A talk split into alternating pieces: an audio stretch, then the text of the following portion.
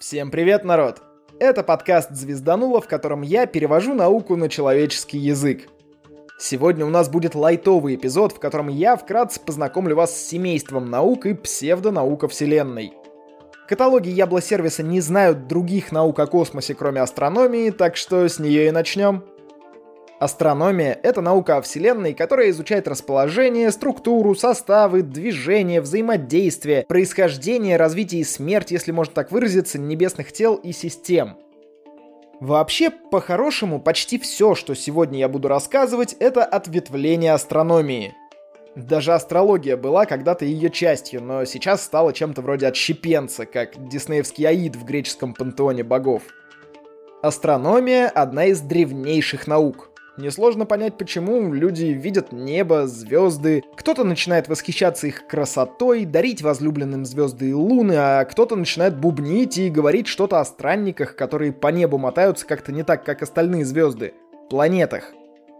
Кто-то, вероятно, после разрыва захмелел, заблудился по дороге домой, лег на землю и понял, что по звездам можно и сориентироваться. А вот эта вот звездочка, она же светит аккурат под нашим дубом. После изобретения телескопов астрономия начала развиваться стремительнее, чем когда-либо ранее, и в какой-то момент стала уже совсем самостоятельной наукой. Еще одним супер толчком для развития стал 20 век.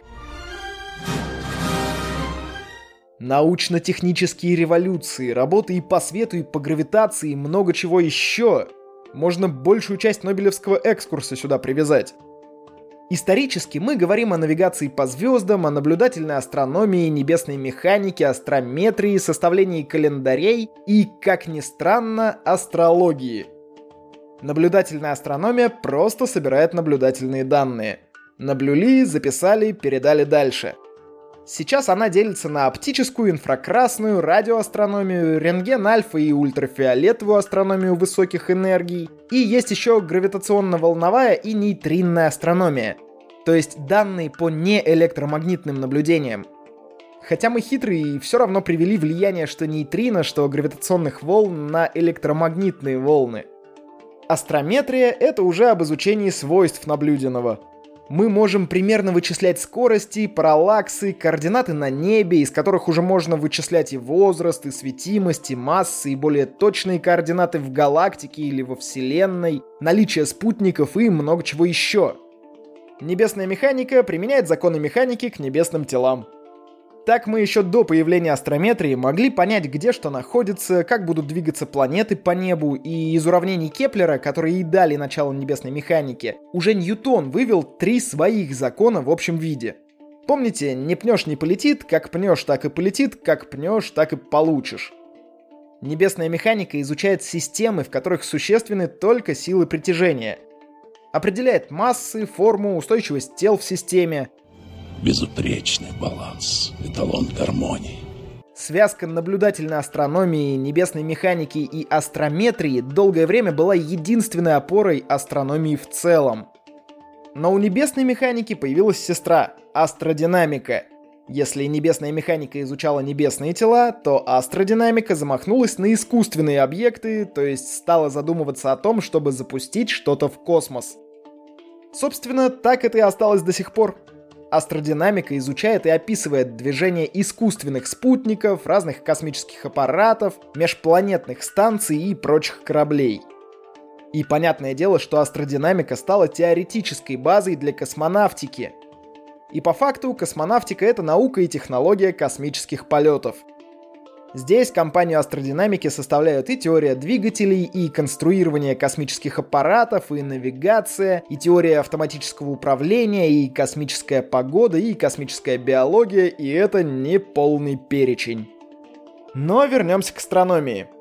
У нас есть астрометрия, небесная механика и теоретическая астрономия. Это область астрономии, которая наблюдает орбиты небесных тел или наоборот может по заданной орбите показать местоположение небесного тела в нужный момент времени. Эти три ветви решают первую задачу астрономии – исследование движения небесных тел. Их часто называют классической астрономией. Кроме движения и положений чего-то на небе, нам стало интересно это что-то изучить подробнее – из чего она, какая структура, как оно работает. Этим занимаются астрофизика, теоретическая и практическая, звездная астрономия, космо и астрохимия.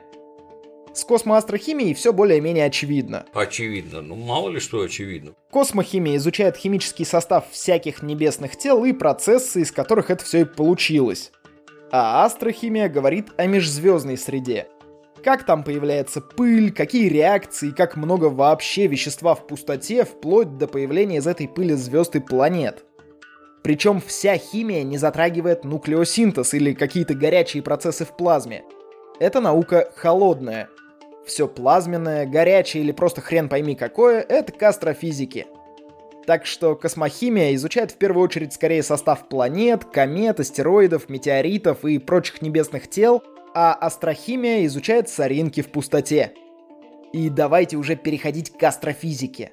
Я астрофизик, блинский ёж. Астрофизика — это область астрономии, которая с помощью методов физики и химии изучает космические тела и системы. Астрофизику делят на практическую и теоретическую. Сегодня передовая астрономия неотличима от практической астрофизики. Это те самые датчики и телескопы, которыми мы вглядываемся в небо. Выверение экспозиции, выдержки спектра, нейтринные и гравитационно-волновые астрономии — это все практическая астрофизика. Но я больше поклонник астрофизики теоретической, как вы могли заметить. И я уже познакомил вас с большой частью вопросов теоретической астрофизики. Тут и звездная динамика и эволюция, и общая теория относительности, и крупномасштабная структура наблюдаемой Вселенной, и теория струн, космические лучи, магнитная гидродинамика, и возникновение и эволюция галактик, в общем, полный фарш. Сейчас передовые астрофизические концепты включены в модель лямбда CDM. Здесь расположилась теория Большого Взрыва,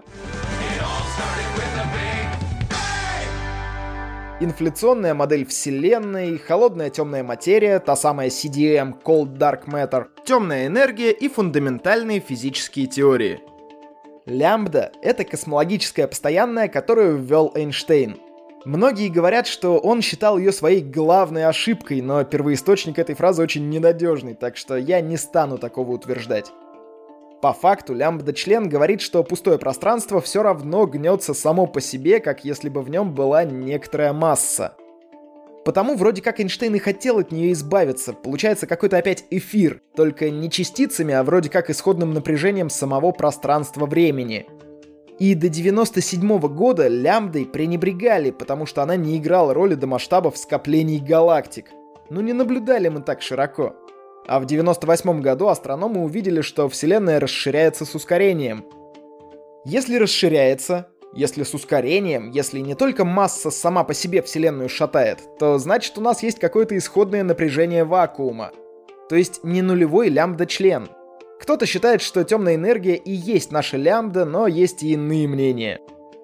Возможно, я когда-нибудь еще сделаю отдельный выпуск и по самой лямбде, и по лямбда CDM модели, и хочу еще вернуться к инфляционной модели и темным делишкам вселенной. Но это все планы и лототрон.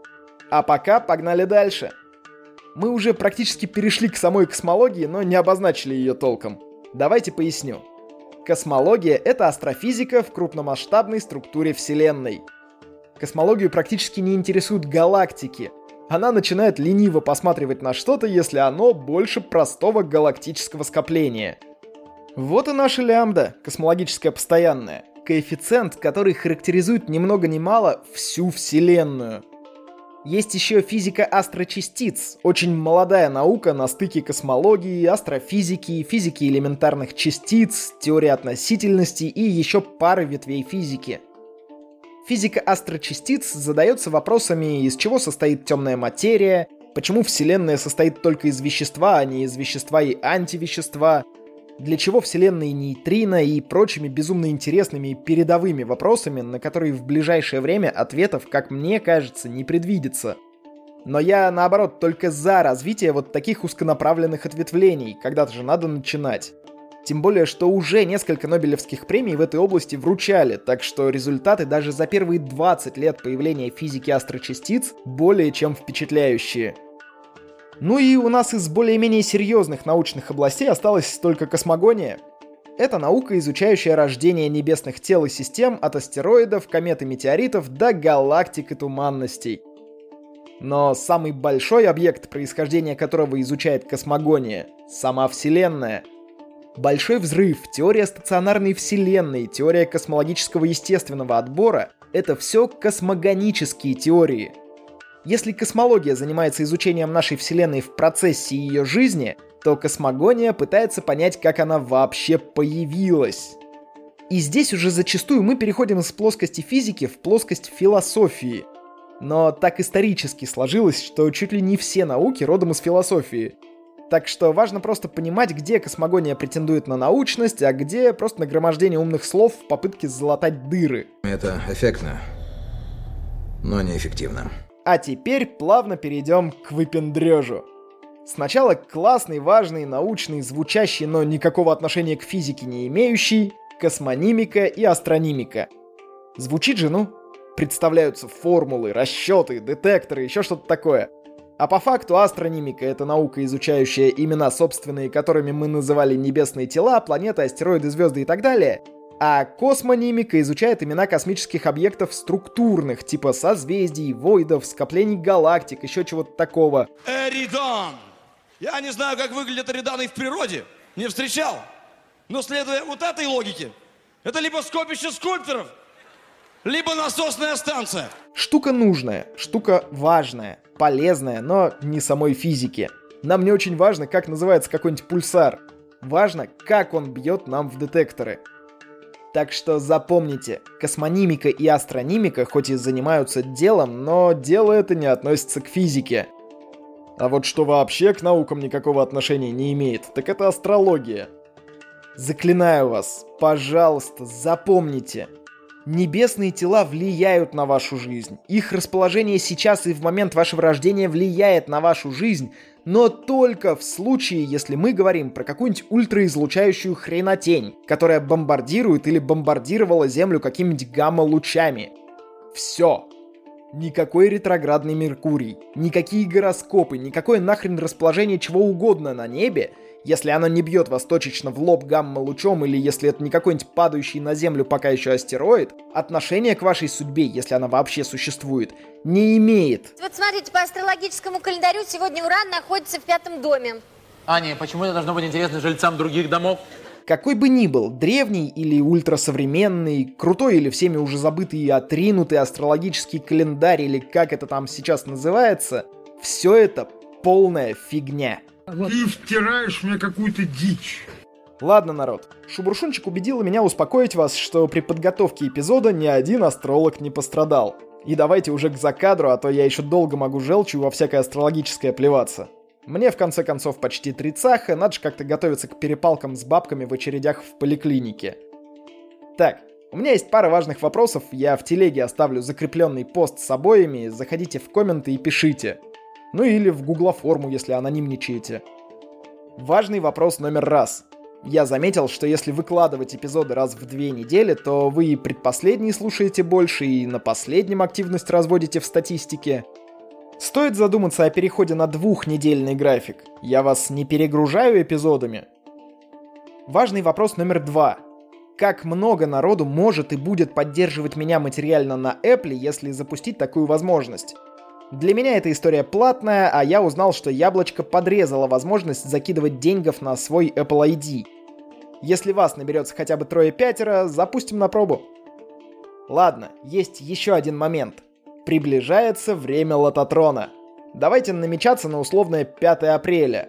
Пост с конкретикой будет в телеге и в ВК, не пропустите. Ну и стандартное. Подписки, лайки, гуглоформы, отзывы, донаты и обязательно подписывайтесь на Boosty. Так я в перспективе смогу уделять подкасту больше времени. Все, народ. С вами был Роман Юдаев. Услышимся в следующем выпуске.